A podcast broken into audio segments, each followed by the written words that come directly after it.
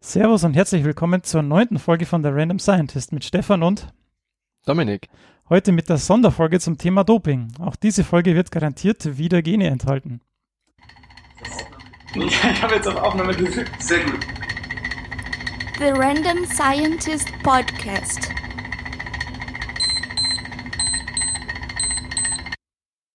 Ja, Olympia, die geilste Zeit Ja. alle vier Jahre. Sport ohne Ende, das freut vor allem die Frauen. Ähm, nee, ganz anderes Thema, äh, oder nicht ganz anderes Thema, aber zum Thema Olympia. Stefan und ich sind im Olympiafieber und wie ihr vielleicht in den normalen Medien schon mitbekommen habt, gab es da so kleine Diskussionen über Doping im Rahmen der Olympischen Spiele in Rio 2016. Und diese ständige Diskussion über Doping hat ähm, Stefan und mich dazu motiviert, mal ein bisschen genauer uns die Biochemie und die Analytik dazu anzuschauen und dann auch eben diese heutige Sonderfolge von The Random Scientist zu produzieren.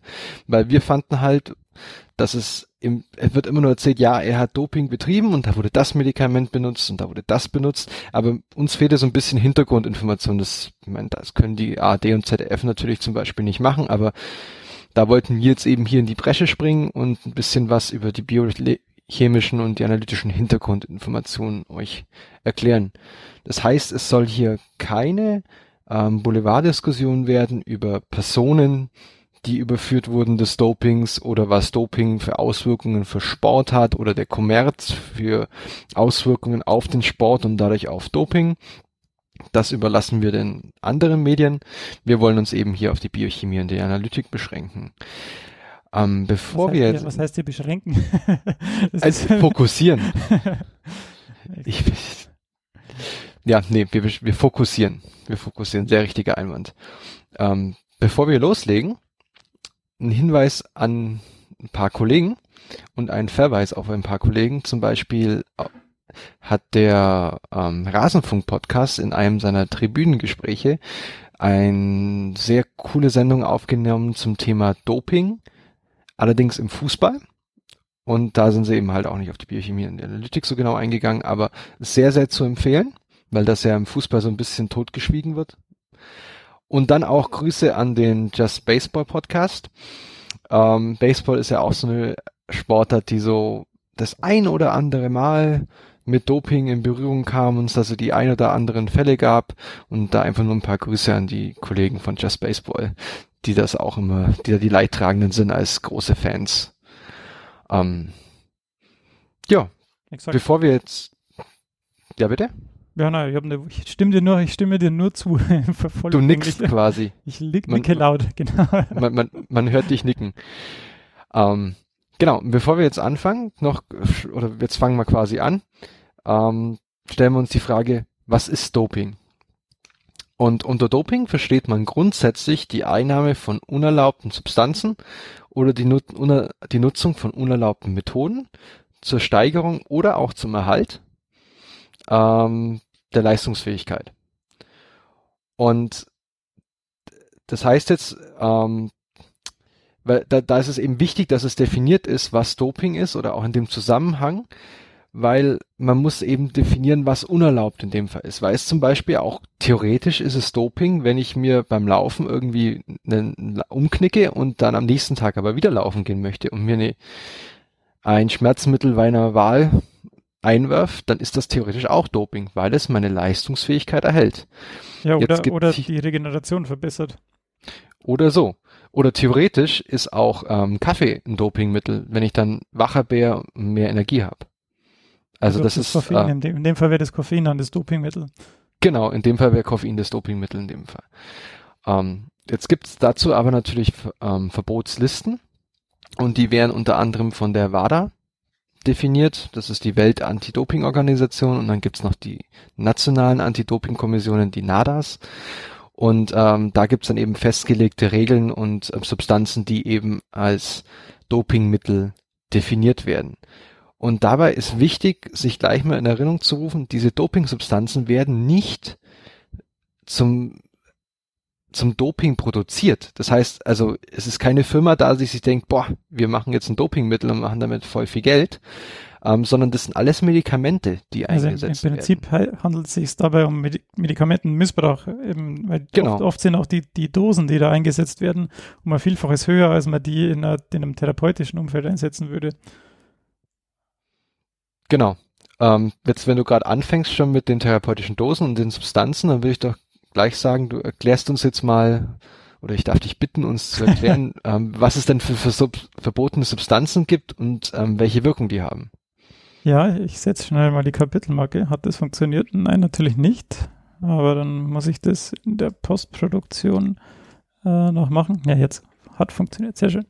Genau, es gibt verschiedene ähm, Substanzen, ähm, äh, beziehungsweise ich werde mich jetzt mehr so auf die Substanzklassen ähm, spezialisieren oder die, ähm, ja, ähm, auf die eingehen, ähm, die da verwendet werden, die auch verschiedene biochemische Hintergründe haben, beziehungsweise sind auch unterschiedliche Stoffklassen, die dann auch später in der, wenn wir dann später noch drauf eingehen, in der Analytik natürlich andere Behandlung ähm, erfordern. Also die erste Kategorie, die da so ins, äh, ja, in die, ja, sich aufdrängt, ist ähm, natürlich äh, sind Stimulantien, also ähm, äh, also Stoffe, die ähm, ja die Leistung steigern und äh, unter diesen Stimulantien da äh, sind die Amphetamine oder Adrenalin, Noradrenalin, Ephedrin ähm, Vertreter von solchen ähm, ja, Stoffen. Und diese, speziell jetzt, ich werde das mal auf die, das am Beispiel der Amphetamine machen. Amphetamine, die wirken aufputschend, ähm, erhöhen die Muskelstärke, ähm, erhöhen die athletische Performance, vor allem auch in anaeroben Bedingungen. Das heißt, wenn man eh schon ja, in, in also hohe Leistung bringt und der Muskel dann in den anaeroben Bereich übergeht, ähm, dann wird die Performance da gerade in diesen Extrembereichen dann gesteigert und sie steigern auch die Ausdauer. Ähm, zur Wirkungsweise ist zu sagen, sie binden an äh, den Dopaminrezeptor D1 und an den Alpha-2 Adrenergenrezeptor.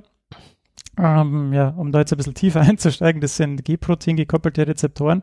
Das heißt, das, äh, die sitzen äh, an der Zellmembran und dann wird das G-Protein ähm, eben aktiviert und dann wird eine Signalkaskade daneben in der Zelle weiter ähm, in Gang gesetzt.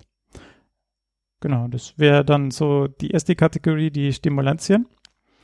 Dann ähm, gehen wir gleich zur zweiten ähm, Kategorie. Die sind jetzt im Prinzip genau das Gegenteil von diesen ähm, Stimulantien. Das sind Narkotika, also Benzodiazepine oder Tramadol zum Beispiel. Und die werden jetzt bei Sportarten eingesetzt, bei denen man ruhig sein muss. Also weil diese, wie der Name schon sagt, die wirken beruhigend und muskelentspannend. Ähm, also wie beim, beim Schießen wäre das jetzt zum Beispiel wichtig. Ich habe auch gelesen, dass es beim Golf ist, aber ähm, ich weiß jetzt nicht, ob das da, weil man da ja auch äh, ja, recht viel Kraft einsetzen muss. Ich habe gerade vorher gehört, da sind 157 Muskeln ähm, beteiligt an so einem Golfschwung. Also ich kann mir jetzt kaum vorstellen, dass da so ein beruhigendes Mittel da irgendwie weiterhilft. Auf jeden Fall ähm, sind Benzo Entschuldigung, sind Benzodiazepine Liganden des GABA-Rezeptors, also des Gamma-Aminobuttersäure-Rezeptors und führen dann eben durch die Stimulation dieses Rezeptors dann zu einer Beruhigung. Ähm, Tramadol im Speziellen bindet an die Opioidrezeptoren und ist deshalb ähm, Schmerzmittel. Und äh, kuriose Sache ist auch noch, dass ähm, das Tramadol zur Behandlung von vorzeitigem Samenerguss verwendet wird. Das fand ich ziemlich kurios. Aber das liegt wohl daran, dass eben ja eine Dämpfung der, ja, der Umwelteinflüsse stattfindet und ja, dass man dadurch den Samenerguss hinauszögern kann. Aber ich. Ne, Dann kommen wir natürlich zu so einem klassischen, äh, zu einer klassischen Kategorie von äh, Dopingmitteln, nämlich den Anabolika und im Speziellen die anabolen Steroide. Und das ist Testosteron oder eben Derivate des Testosterons oder auch Wachstumshormone. Ähm, diese Kategorien oder die anabolen Steroide, die wurden während des Zweiten Weltkriegs entwickelt, um ähm, Kriegsverletzten dann eine bessere Genesung zu ermöglichen, eine bessere Regeneration zu ermöglichen, die dann eben dazu führen, dass sie am nächsten Tag wieder fit sind und dann eben wieder kämpfen konnten oder dann eben, ja, eben, wenn sie verwundet sind und nach Hause gekommen sind, dass sie dann wieder schneller fit geworden sind. Und bei dieser Kategorie kann man zwei Wirkungen unterscheiden. Erstens ähm, die anabole Wirkung, die, wie der Name schon sagt, eben zum Aufbau von Eiweißstoffen, also vor allem halt eben Muskelproteinen, ähm, äh, Muskelproteinen führt. Und äh, die führen auch dann zu erhöhten Regenerationsfähigkeit, weil eben dann, wenn im Muskel was kaputt gegangen ist, wenn solche Myosin-Proteine eben kaputt oder so kleine Mini-Mikroverletzungen äh, auftreten, dass die dann eben schneller wieder geschlossen werden können.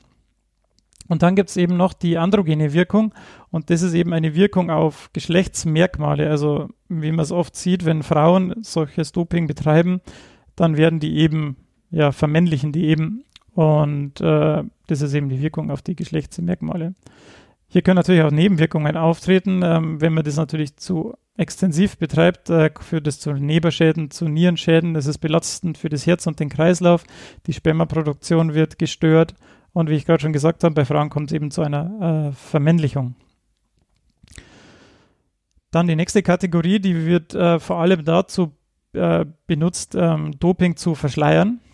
Ähm, denn das sind die Diuretika, wie zum Beispiel Furosemid oder Acet Acetazolamid, ähm, denn die führen zu Wasserverlust. Das ist eigentlich ein Medikament, das, also es sind Medikamente, die eingesetzt werden bei Bluthochdruck und ähm, dann wird eben Wasser vermehrt über die Niere ähm, ausgeschieden. Ähm, die physiologische Wirkung ist, dass da der Natrium-Kalium-Chlor-Cotransporter im aufsteigenden Teil der Händlerschleife gehemmt wird. Und das heißt, die Reabsorption von Wasser wird gehemmt und deshalb kommt es zu ähm, gesteigertem Wasserverlust. Und wie ich gerade schon gesagt habe, das wird eben dazu für, äh, als Maskierungsmittel verwendet um eben äh, eventuell vorhandene Rückstände auf andere, von anderen Dopingmitteln ähm, aus dem Körper auszuschwemmen. Und eben genau aus diesem Grund steht, äh, stehen diese ähm, Diuretika auf der Dopingliste, weil wenn man das eben einnimmt und dann versucht, irgendwie was zu verheimlichen, dann ist das natürlich genauso verdächtig, sagen wir mal, wie wenn man ähm, Dopingmittel einnimmt. Und das letzte, ähm, die letzte Kategorie sind äh, Peptid- und Glykoproteinhormone. Und da ist äh, ein äh, prominenter Vertreter eben des EPO, des Erythropoetin.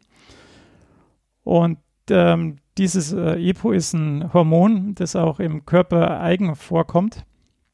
Und es ist eben ähm, zuständig für die Erhöhung oder für die Bildung von roten Blutkörperchen. Also da wird die ganze ähm, Vorläufer, ähm, die ganze Vorläuferzellen, die Bildung der Vorläuferzellen wird erhöht und eben dann auch die Bildung der roten Blutkörperchen. Und dieses Hormon wird in den Nieren ähm, äh, äh, gebildet. Und es ist, wie ich schon sagte, ein Glykoproteinhormon. Und der, der, der Punkt ist, dass es eben ein Protein ist, auf dessen Oberfläche ähm, noch Kohlenhydratketten vorkommen. Das heißt, ähm, die Kohlenhydratketten, die sind so ein, also so ein, ja, so ein Fingerabdruck, kann man sagen. Ähm, das heißt, wenn, der, wenn das EPO von einem Menschen äh, gemacht wird, dann sind dort eben diese Kohlenhydratketten dran und wenn das biotechnologisch hergestellt wird, dann sind diese Kohlenhydratketten eventuell anders oder gar nicht vorhanden. Wenn man es eben gentechnisch herstellt, dann ähm, kann man eben nur die Proteinkette für die Proteinkette kodieren und nicht für diese Kohlenhydratkette, ähm, die da auf der Oberfläche sind. Und ja, das ist dann natürlich blöd, beziehungsweise gut für die Analytik. Ähm, ja, Dominik? Ähm, ich, hör, ja, ich, ich wollte, dir den Finger heben. ich, ich, ich hörst mich den Finger heben. Ähm, da kurzer Einschub dazu, warum das nämlich so ist mit den ähm, Glykosilierungen auf den auf EPO. Ja. Äh, EPO wird zum großen Teil eben ähm, in kann in ähm, bakteriellen Systemen exprimiert werden. Und bakteriellen Systemen ähm, fehlen zum Beispiel diese ganzen Enzyme, die beim Menschen zum Beispiel für die äh, Glykosylierung zuständig sind. Ah, okay. Das heißt, es ist jetzt, wenn man es in einer menschlichen Zelllinie exprimieren würde, kann es sich auch unterscheiden, aber da, da geht das eher rein, aber bei den Bakterien fehlt das eben dann. Da, da ist diese Maschinerie nicht da. Ah, okay. Sehr gut. Bitteschön. Guter Einwurf. dann mache ich noch schnell fertig. Ähm, ja, also wenn man auf dem natürlichen Weg ein, zu, eine Vermehrung der Blutkörperchen ähm, anregen will, dann geht man da meistens ins Höhentraining, weil da ist eben der Sauerstoffgehalt niedriger und dann führt das eben zur Ausschüttung von EPO im Körper eben selber. Und äh, wenn man da dann eben trainiert, dann ja, führt es eben dann in, auf Meeresniveau dann wieder zu einer ähm, verbesserten ja, ähm, Sauerstoff, zum verbesserten Sauerstofftransport. Und wenn man sich jetzt das Ganze sparen will, beziehungsweise den Effekt halt gezielt steuern will, dann kann man da eben EPO nehmen das führt dann eben dazu, ähm, dass ähm, die Sauerstofftransport, dass der Sauerstofftransport im Blut durch dieses EPO ohne kompliziertes Höhentraining dann ähm, erhöht wird. Genau, das sind jetzt ähm, diese fünf Kategorien, die ich vorstellen wollte. Und dann können wir gleich zur Analytik übergehen, würde ich sagen. Ja, sehr gute Idee. Also vielen Dank für die Zusammenstellung. Es ist, ich glaube, es ist gerade das, ich fand sehr interessant, das mit diesen Maskierungsmitteln, dass man quasi einen indirekten Nachweis durchführt, sozusagen, hey, wenn der das nimmt, obwohl er gesund ist, warum nimmt er es überhaupt? Das heißt, ja. es macht sich dadurch verdächtig. Genau, so ist es. Ja. Ähm, Genau, das übrigens mit dem, mit dem EPO, der ein, ein, ein Wert, der da dabei gemessen wird und wo man das praktisch indirekt nachweisen kann, ist dieser ähm, Hämatokrit-Wert. Das ist der, der, der Wert für die hohen ähm, roten Blutkörperchen. Ja, genau. Das ist der genau, im Prinzip der Anteil von den Zellen im, im Blut. Genau, und dadurch kann man, wenn der praktisch erhöht ist, dann ähm, kann man das praktisch nachweisen oder dann dadurch sieht man das, dass da irgendwas manipuliert wurde. Ähm, aber wie gesagt, jetzt gehen wir auf die Analytik ein und ähm, ja, das ist ein bisschen mein Spezialgebiet, Analytik an sich. Deshalb darf und ich, machen. ich darf das nicht machen, weil es dürfen, sehr guter Punkt, es dürfen nämlich in Deutschland gibt es nur zwei Labore, die ähm, Doping-Analytik machen. Ich meinte es jetzt erklären, aber gut, dass du da die Überleitung aufgenommen hast. Ich, das war's, wie wenn wir uns abgesprochen hätten. Ähm, genau, also ich darf die Analytik machen, den Teil euch jetzt erklären, aber ich darf die Analytik selber nicht durchführen, weil äh, es gibt zwei La lizenzierte Labore in Deutschland. Das ist einmal das Institut für Dopinganalytik und Sportbiochemie in Dresden. Haben wir auch einen Link dazu für euch. Und ähm, am in an der Sporthochschule Köln, das Institut für Biochemie der Deutschen Sporthochschule Köln unter der Leitung von Professor Dr. Wilhelm Schenzer. Und an die Gruppe gilt auch ein sehr, sehr großes Dankeschön, weil da gibt's eine Homepage von denen, www.dopinginfo.de. Da gibt's sehr viele coole Informationen dazu, unter anderem auch ein PDF, das nennt sich analytic.pdf. Und da habe ich so den ein oder anderen Punkt hier herausgenommen, den ich euch präsentiere. Also ihr könnt das euch frei herunterladen, das ist frei zugänglich. Und ähm, da auf jeden Fall mal ein riesen Dankeschön, weil das ist echt super zusammengestellt und ähm, ja, einfach dafür danke. Ähm, fangen wir an. Bevor wir anal was analysieren, brauchen wir natürlich erstmal eine Probe. Und die kriegen wir im Rahmen von Dopingkontrollen. Dopingkontrollen werden jetzt durchgeführt direkt nach dem Wettkampf oder während dem Training. Und ähm, standardmäßig wird dabei eben Urin abgenommen von dem Athleten. Das wird beobachtet und dabei steht in den Statuten drin, dass der, ähm, der Kontrolleur dabei die Öffnung sehen muss, aus der die Probe herauskommt. Das ist das heißt, sehr, beim, sehr, politisch der, korrekt äh, formuliert. Ja, er guckt ihm beim Pinkeln zu. Ähm, dieser Urin, der dann genommen wird, wird äh, in, zu zwei Dritteln in, oder zu, in eine A- und eine B-Probe aufgeteilt. Die B-Probe wird sofort versiegelt die A-Probe wird unmittelbar getestet und zwar auf pH-Wert und auf die Dichte.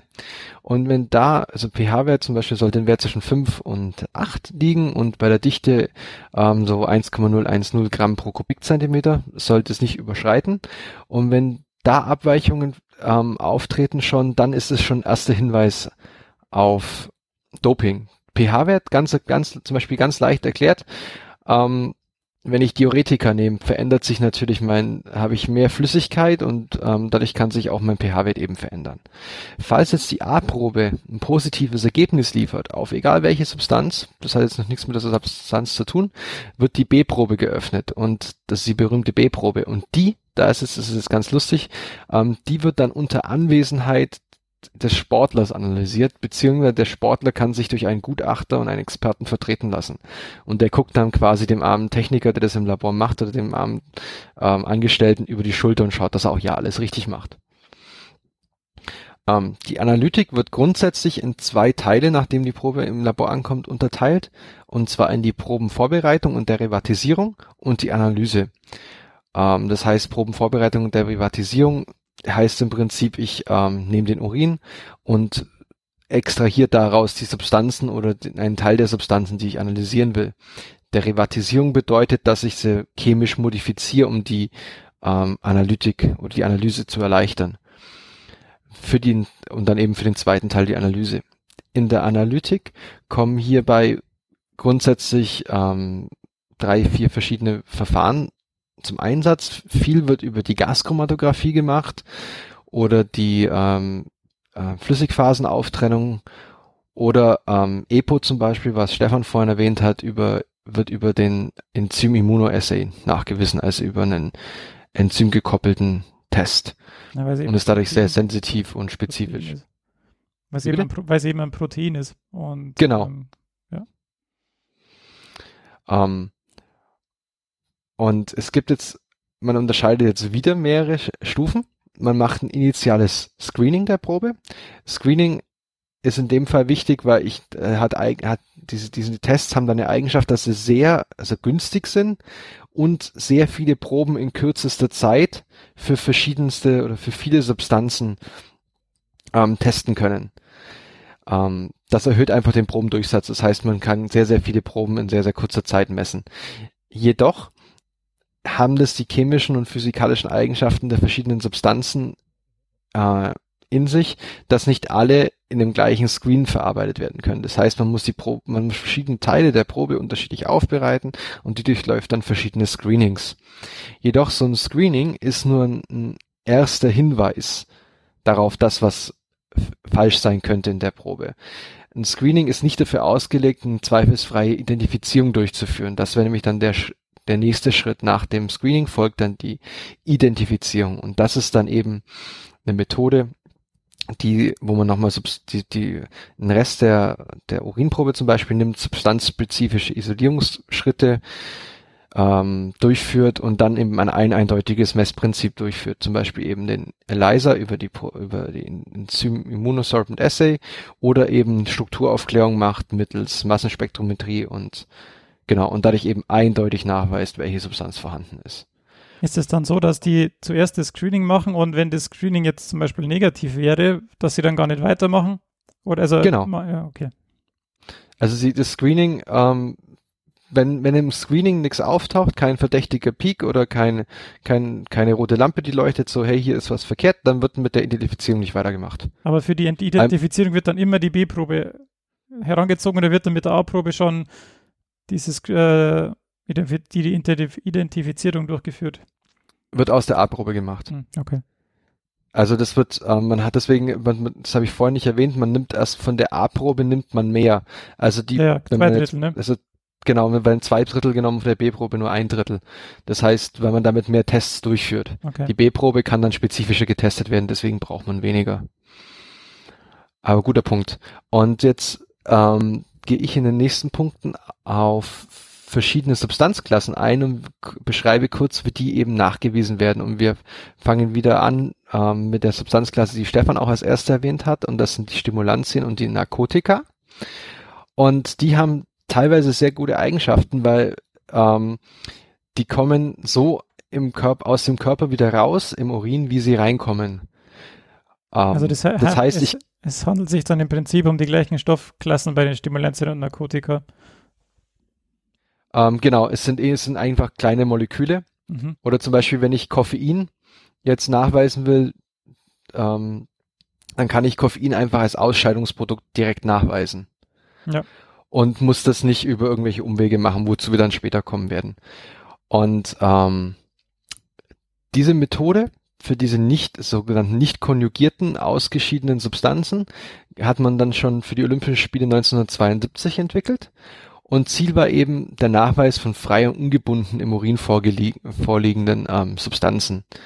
Und diese Substanzen werden dann isoliert unter alkalischen Bedingungen mittels zum Beispiel organischer Phase.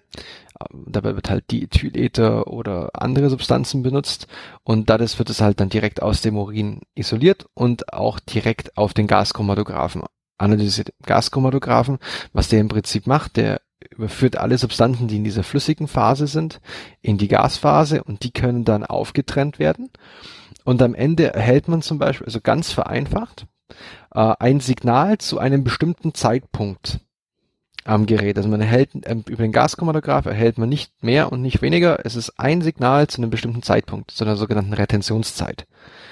Und diese, weil es eben ähm, der Gaschromatograph trennt die Moleküle, die in der Gasphase sind, anhand verschiedener Eigenschaften auf. Und deswegen ist zum Beispiel eine bestimmte Retentionszeit, also zum Beispiel Minute 23,1, ähm, spezifisch für ähm, ein Diuretika. Und genau, und wenn dieses, wenn dies, das eben vorliegt, dieses Signal zu diesem Zeitpunkt, dann wird weitergemacht, indem man dann mittels Massenspektrometrie die Masse auch bestimmt zu diesem Zeitpunkt. Weil es kann natürlich auch sein, dass es zwei Stoffe gibt, die zur gleichen Zeit den Gaschromatographen verlassen oder analysiert werden. Warum man das jetzt nicht gleich macht und gleich ähm, an die Massenspektrometrie koppelt, ist einfach, weil Massenspektrometer relativ teure Geräte sind. Das heißt, man benutzt die, man, es kommt mittlerweile, es gibt so, ähm, man kommt an den Punkt, dass die routinemäßig auch in, Analy in, in an GC gekoppelt eingesetzt werden, aber ähm, die Standardprotokolle, die eben noch verwendet werden, sehen das noch nicht vor. Und ähm, in der Massenspektrometrie wird einerseits dann die exakte Masse bestimmt, die dieses Molekül hat, die dann auch charakteristisch ist eben für die Substanz. Und man kann äh, auch die Struktur des Moleküls aufklären, indem man zum Beispiel das Molekül anregt und es dann bricht dann an bestimmten sogenannten Sollbruchstellen innerhalb des Moleküls.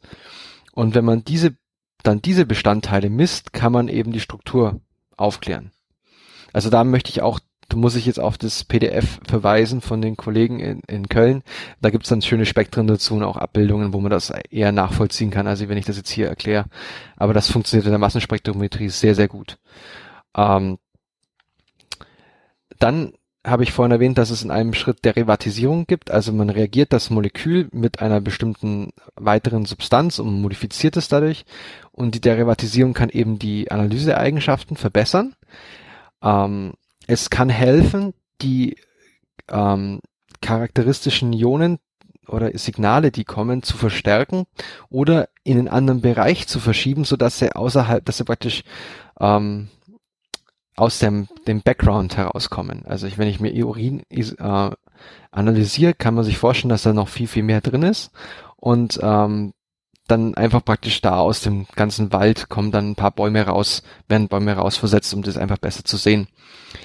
Und das, was ich vorhin schon erwähnt hatte, eben die Koillusion. Das heißt, ich habe zwei Stoffe, die aber zur gleichen Zeit den Gaschromatographen verlassen.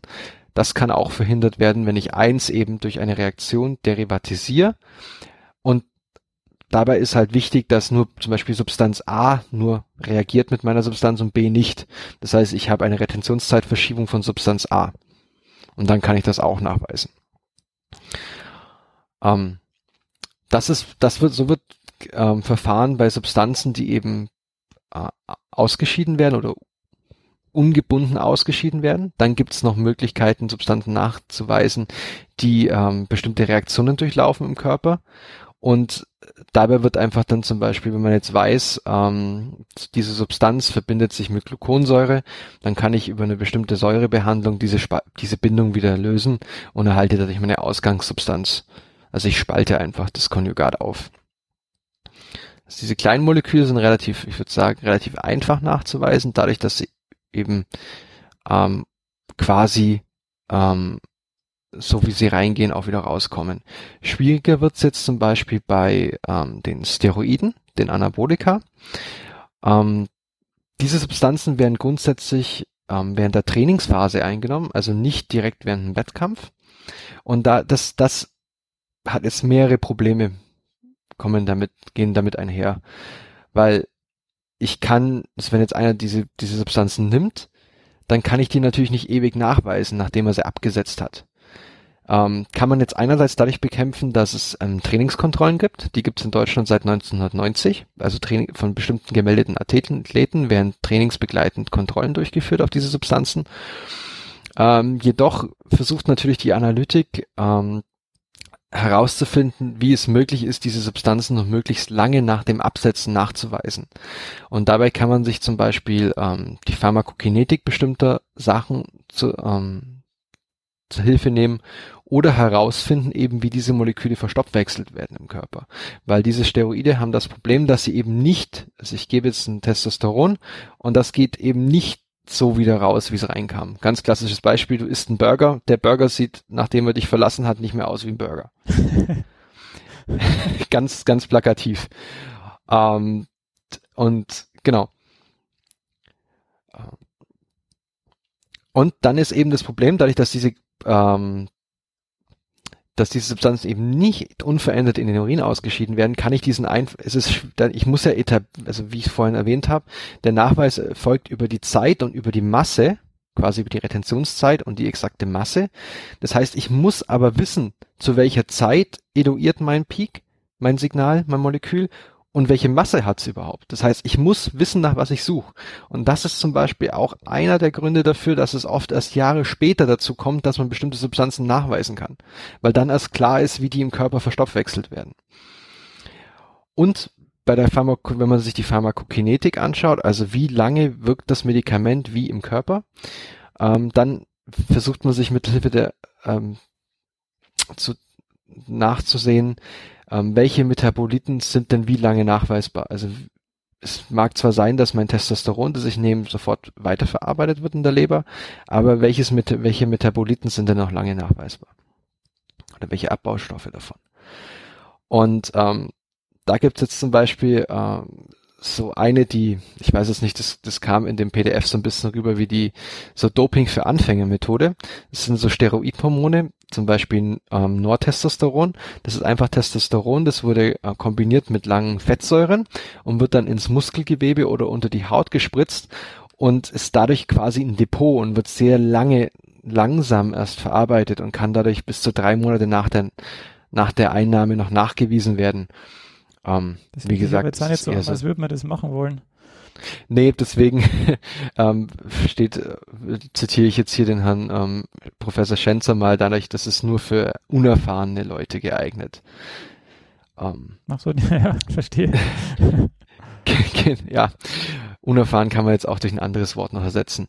Ähm, das sind halt die Steroidhormone, die, die praktisch über Langzeit wirken, über die Muskeln und unter der Haut ähm, verabreicht werden. Und ein anderes Problem sind jetzt allerdings, oder ein viel größeres Problem sind die ora- oral eingenommenen Substanzen, weil die haben nur eine sehr, sehr kurze Nachweiszeit, die sehr stark schwanken können, je nach äußeren Einflüssen. Also wie viel wird genommen, wie lange wurde es genommen und wie groß, wie klein, wie schwer, wie leicht ist, ist der Athlet. Ähm, Nachweisgrenzen liegen hierbei aktuell, dass man da so ein Gefühl dafür bekommt, ähm, bei einem Nanogramm Substanz pro Milliliter. Das ist echt wenig. Ähm, und zum Vergleich, ich habe das mal während meiner Promotion spaßeshalber ausgerechnet. Ähm, Massenspektrometer haben heutzutage eine Sensitivität, dass ich, wenn ich mich, ich stell, stell dir vor, Stefan, du stehst am Bodensee Mhm. und hast so ein Stück Würfelzucker in der Hand. Und du Ah. schmeißt das rein Ich habe jetzt gedacht, ich und rührst in, einmal um. Ich darf in den Bodensee pinkeln. okay. Egal. wenn du vorher ein Stück Zucker isst. Ähm, genau, wir, wir schmeißen ein Stück Zucker, ein Würfelzucker, das hat ungefähr drei Gramm, Ja, ähm, in den Bodensee und dann rühr, nimmst du einfach mal einen großen Löffel und rührst um. okay. Mit Hilfe modernster Massenspektrometrie kann man das nachweisen. Das ist, das ist übel. Das ist echt stark, wenn man sich das mal zu Gemüte zieht. Hast du auch ausgerechnet, also das ist dann quasi die 1 Nanogramm pro Milliliter, die man dann am Ende erreicht. Ähm, das weiß ich jetzt nicht, war ich jetzt zu faul, das auszurechnen. Das ist, ich, diese drei Gramm im Bodensee habe ich mal während meiner Promotion ausgerechnet. Das ist dann nämlich eine atomolare Sensitivität. Also Ah. ich kann ein Atomol nachweisen. Das ist, ich war jetzt zu faul. Ja, Also ziemlich, ein Atomol ist ziemlich wenig und das ist ziemlich sensitiv. ähm, noch ein Punkt zur hochauflösenden Massenspektrometrie, ähm, was ja mein Steckenpferd quasi ist. Und die findet halt eben in dieser Doping-Analytik spielt eine unglaublich große Rolle. Weil sie erstens eben, wie man gesehen haben, sehr, sehr sensitiv ist. Und zweitens, weil sie auch hilft, Substanzen, die sehr nah beieinander liegen von der Masse und der Struktur, zu unterscheiden. Ähm, hochlauflösend in dem Fall hat den, ist sehr wichtig, dass sich eben, ähm, das erhöht einfach die Empfindlichkeit. Und ähm, wie kann man sich das jetzt vorstellen? Erinner dich zurück an die Anfangszeiten der Computerspiele, wenn du irgendwie äh, Doom 1 gespielt hast mit ultra niedriger Auflösung, hast irgendwo einen Pixel kommen sehen, hast draufgehalten, hast gehofft, dass es ein Gegner ist. Heutzutage kannst du in modernen Computerspielen eben diesen Gegner viel leichter vom Hintergrund, dem Rauschen, unterscheiden. Das, das ist quasi der, der Vorteil von Hochauflösung. Oder auch, wenn man sich SD gegen HD-Filme anschaut. Da kann man dann auch die einzelnen Haare des Schauspielers sehen. Im Gegensatz vorher hast du gesehen, okay, der hat irgend so eine, der hat Haare. Der hat Mathe auf dem Kopf. Der hat eine Matte auf der Kopf, genau. Und ähm, als kleines Beispiel, was man sich dabei zunutze macht, man kann quasi über die Masse auch darauf zurückschließen, welche Komposition, also welche elementare Zusammensetzung ein Molekül hatte. Dadurch macht man sich zunutze den sogenannten Massendefekt. Das heißt, ähm, nur Kohlenstoff hat eine exakte Masse von 12, ähm, wohingegen andere Substanzen wie Wasserstoff und Stickstoff und Sauerstoff eben keine, ähm, keine exakten Massen haben. Keine ganzzahligen. Zum Beispiel, wenn man sich jetzt nur die vor, vor dem, wenn man jetzt nur, wenn man jetzt runden würde, ähm, nehme ich zwei Sauerstoff, äh, zwei Wasserstoffatome und ein Stickstoffatom, die haben die zusammen die Masse 16. 16 hat auch ein Sauerstoffmolekül, ein, ein Sauerstoffatom. Das heißt, ich könnte bei einer niedrigen Auflösung des Massenspektrometers nicht unterscheiden, habe ich jetzt einen Sauerstoff vor mir oder zwei Wasserstoff und einen Stickstoff. Also eine NH2 Wenn ich mir jetzt aber die Na Wie bitte? Also eine NH2-Gruppe. Quasi. Ähm, und ich jedoch, wenn ich mir die Nachkommastellen anschaue, sehe ich, dass ich ähm, bei einer Zusammensetzung, dass zwei Wasserstoff quasi die Masse von 2 mal 1,007825 haben und ein Stickstoff 14,003074. Wohingegen Sauerstoff 15,994914 hat. Ah, ja. Und das kann ich mit ähm, hoher Auflösung eben unterscheiden. Gibt's, ist das soweit klar? Warum das so geil ist. Ja, also ich hab's, ich hab's verstanden. Und der, der Punkt ist ja, dass, äh, weil nur Kohlenstoff äh, eine, eine ganze Zahl hat, ist eben da, also liegt daran, dass eben diese Atommassen von dem Kohlenstoff aus ähm, eingeführt wurden. Also es wurde festgelegt, dass Kohlenstoff eine, also zwölf Atommassen hat und dann wurde alles andere davon ähm, ja, in Relation dazu, in Relation dazu bestimmt. Genau. Und also jetzt haben wir quasi uns angeschaut, dass eben mit Hilfe der ähm, hochauflösenden Massenspektrometrie und anderen Nachweismethoden eben anabole ähm, Steroide, praktisch künstlich erzeugte Substanzen nachgewiesen werden können über, über Tests, wenn ich halt weiß, dann auch am Ende, wonach ich suchen muss. Jetzt ist aber das Problem, dass Testosteron an sich schon ein sehr beliebtes ähm, Dopingmittel war. Und jetzt ist Testosteron, wie Männer und Frauen, also bei manchen mehr, bei manchen weniger, ähm, wissen, kommt es natürlich natürlich bei mir im Körper vor. Also wenn ich jetzt einen Test auf Testosteron bei dir durchführe oder bei mir, ist es positiv. Jetzt wie unterscheide ich, ob das Testosteron künstlich zugeführt wurde oder ähm, praktisch körpereigen ist. Und dabei gibt es zwei Tests, die man machen kann.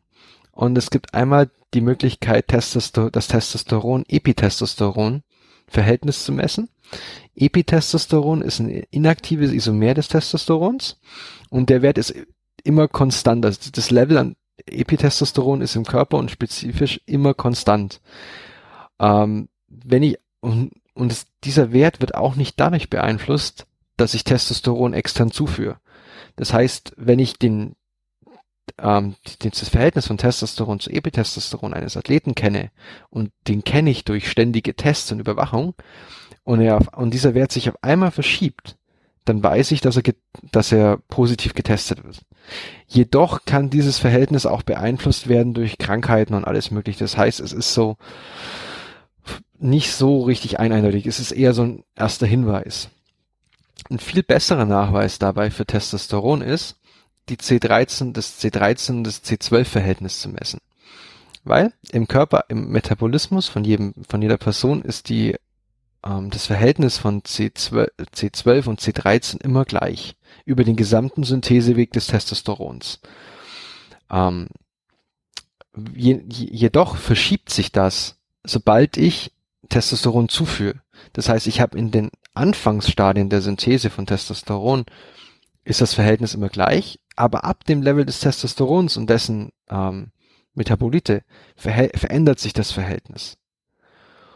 Und das kann man eben nachweisen, indem ich einfach ähm, aus dem Körper die ganzen ähm, Metabolite und die Hormone isoliere und die dann einfach verbrenne und dann den Wert, die ähm, Menge an CO2 mit C12 messe und die Menge an CO2 mit C13 und das Verhältnis dann halt über den Syntheseweg plotte und dann sehe ich, okay, ups, ab Testosteron verändert sich das, okay, der Athlet hat gedopt. Und am Ende nochmal wollte ich ein paar Sachen nochmal klarstellen und auch nochmal zusammenfassen, weil viel, ich, ich krieg die Frage immer wieder gestellt in der Verwandtschaft und von Freunden, so, da kommen sie drei Jahre danach da, daher und erkennen ihm die Goldmedaille ab, hätten wir das nicht früher wissen können. Nee, eben nicht. Weil, ganz klar, sonst wäre es nicht der Fall. Eindeutig. Es gibt, es gibt immer wieder neue Substanzen, die auf den Markt kommen, die eben als Medikamente hervorge hervorgesehen sind eigentlich. Und bei diesen Substanzen wird eben halt nicht in, durch der, in der ähm, Entwicklung wird ja nicht überprüft, in welche Metabolitis sie übersetzt werden, sondern es wird halt nur die Toxizität getestet oder nicht. Ähm, das heißt, ich muss für jede Substanz erstmal herausfinden, ähm, nach was ich gucken muss in der Analyse. Gerade wenn es so Sachen sind, die eben durch den Metabolismus verändert werden. Und dabei können schon geringste Abwe äh, Abweichungen, ähm, also da eine OH-Gruppe hin oder eine, äh, einen Kohlenstoff weg und den Kohlenstoff durch den Stickstoff ersetzen, was auch immer, können eben zu massiven erstens Veränderungen im Ablauf des Metabolismus führen, aber auch hinterher meine Messmethode einfach komplett ad absurdum führen. Da kommt dann nichts raus, weil ich eben wissen will, nach was ich gucken muss. Ähm, deswegen ist da einfach dieser teilweise Delay, weil da sind einfach die Doper teilweise schneller als die Analytiker, weil die müssen das halt natürlich bestätigen. Ja, das ist immer so, der, der bescheißen will, der hat natürlich immer den Vorteil von dem, von dem Unbekannten, dass er das dann einfach, einfach eine neue Substanz nimmt, die bisher noch nicht auf dem, also noch nicht so im Fokus war, das dann ausprobiert und dann muss der, der das nachweisen will, erstmal wieder suchen, nach was, also schauen, nach was er überhaupt suchen muss in seinen Daten. Und vielleicht war das ja schon immer da, aber man hat es nur halt nicht gewusst, dass man danach suchen muss. Genau, deswegen ist zum Beispiel auch so, deswegen wegen diese Proben auch ewig aufgehalten, aufbewahrt und teilweise dann Jahre später nachgetestet. Also diese Nachtests werden auch durchgeführt. Dass er sagt, hey, ich schaue mir meine Probe von vor acht Jahren an. War da das Medikament, das ich jetzt erst kenne, schon vorhanden? Man Ähm, merkt schon, man merkt schon, dass das ein Riesenaufwand ist, aber wenn man jetzt hier die, die, also die, den, die, den Athleten so genau kennen muss, halt von verschiedenen Verhältnissen, was hat er für ein, für ein Hämatokritwert, wie ist sein äh, Verhältnis von Testosteron zu Epitestosteron, das ist ja quasi der gläserne Athleten und man muss genau wissen, was, wie geht's dem, was hat der, ähm, ja, wie schaut die Physiologie von dem genau aus, um dann am Ende halt die Hinweise auf das Doping ähm, zu kriegen. Genau, und dabei bekommt nämlich, also es gibt ja diesen Athletenpass, den sie teilweise schon eingeführt hatten, wo halt praktisch die ganzen medizinischen Daten drinstehen. Und dann jetzt kommt es auch noch erschwerend hinzu, das ist mir beim Wintersport mal aufgefallen, dass super viele von diesen Athleten Asthma haben. Also es bescheinigt bekommen. Die haben Belastungsasthma. Das ist, und dann haben sie auch einen von dem Arzt bestätigt bekommen, einen erhöhten Hämatokrit-Wert. Das ist so, ein sehr, sehr, sehr äh, dünnes Eis, auf das Ja. man sich da begibt jetzt, ähm, weil Ärzte sagen, der hat einen erhöhten Hämatokrit, ähm, also man will ja dem Arzt dann auch nicht unterstellen, er lügt, beziehungsweise ein anderer Arzt findet raus, ähm, äh, ja, er braucht, äh, er hat Belastungsasthma, also verschreibe ich ihm ein Asthma-Spray. Und das weitert Ähm, dann natürlich die Asthma- Lunge und dann kriegt er mehr Luft und mehr Sauerstoff. Genau, das, genau. Und dieses Asthma-Spray kann aber auch auf der Dopingliste stehen. Aber wenn er halt es erla wenn es erlaubt ist, das zu nehmen, dann Ja. kannst du es ihm ja nicht verwehren. Ja, das erinnert mich auch an die, an die Zeit damals in der Schule. So zuerst äh, wollte man für einen Sportleistungskurs ähm, auf je, unter allen Umständen ähm, das Attest haben, dass man fit genug ist für den Sportleistungskurs. Aber kaum kommt die Musterung, versucht man dann natürlich so krank wie möglich zu wirken, um, um dann genau die, ähm, äh, ja, die äh, ja, Dinge zu erfüllen, die man halt gerade will. Also die Kriterien zu erfüllen, die gerade gefragt Ja, sind. ja. Das ist halt, ja, Und schwierig. du findest immer, ne, es klingt jetzt zwar blöd und ich mag da auch keinem Arzt einen Vorwurf machen, also Ja, nein, nicht falsch, aber nicht, du nein. findest immer einen Arzt, der dir das bestätigt. ja, Also ich, ich kenne ich, ich kenn Fälle bei uns, also bei, komischerweise bei mir in der Schule damals ist keiner aus dem Sportleistungskurs am Ende dann bei der Bundeswehr gelandet. Die wurden alle ausgemustert. Ja, natürlich, ich meine, die sind, die sind ja so hoch, also ich meine, wenn du halt belastet bist und viel Sport machst, dann findest du immer, ja, mein Knie ist äh, kaputt oder ich, ich habe die Verletzung und die Verletzung und ich meine, zum Sport geht's dann schon immer, aber ja, Ja. ist immer schwierig. Und jetzt am Ende will ich dir noch eine Frage stellen.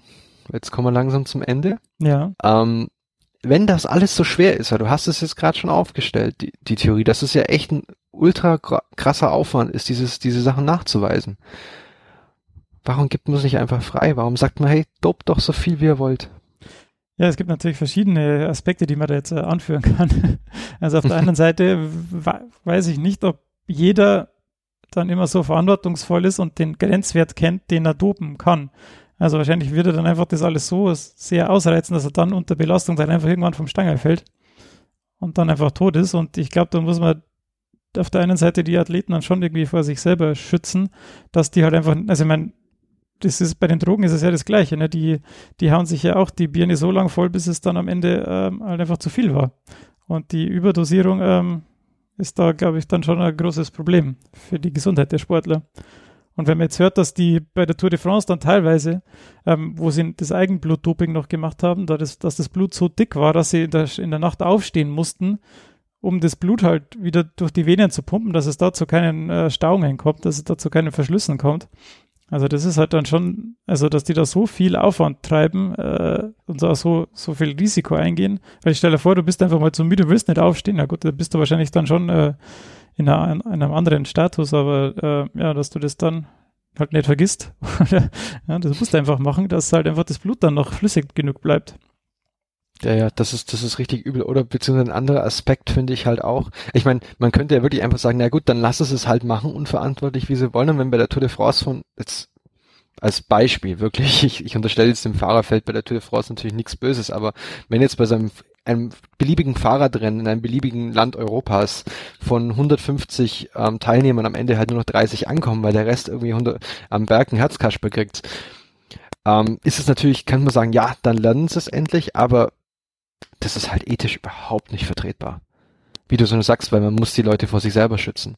Ja, und, und es ist auch und, keine Vorbildfunktion, ne? wenn, wenn das im Fernsehen gezeigt wird und ähm, ja, Kinder das dann sehen vor allem und die wollen das dann auch, dann wird es halt ganz schwierig. Also weil so, so Überkonzentrationen von Hormonen in jungen Jahren ist ja dann auch äh, eher noch viel gefährlicher, als wenn man das im Erwachsenenalter jetzt macht.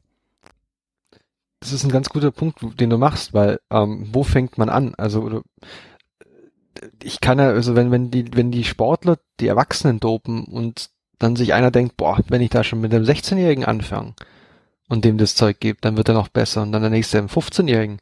Also das ist ja, und am Ende, also ja, das vor allem halt geht's da, geht's da bei den Kindern jetzt nicht vorrangig erstmal um den Leistungsgedanken, sondern einfach die Kinder an den Sport heranführen, um Spaß zu haben, um ja, soziale Sachen eben da das soziale Umfeld zu haben und dann äh, Mannschaftssport zu lernen oder so, das sind ja ganz andere Ziele, die man da am Anfang hat. Und wenn die dann schon sagen, ja, wenn ich jetzt hier die, das Medikament nehme oder das mache, dann werde ich noch besser, dann ist das ja da schon irgendwie der, ja, der falsche Einstieg in dieses ganze, in die ganze Sportwelt, weil auf das kommt es ja bei, sag jetzt mal, 99 Prozent der Sportler gar nicht an. Ja, eben. Also, oder ich, also ich weiß halt, ich habe letztes Mal, habe ich mir mit, mit einem Menschen im Fitnessstudio unterhalten, der eben so ein Hobbyradfahrer ist.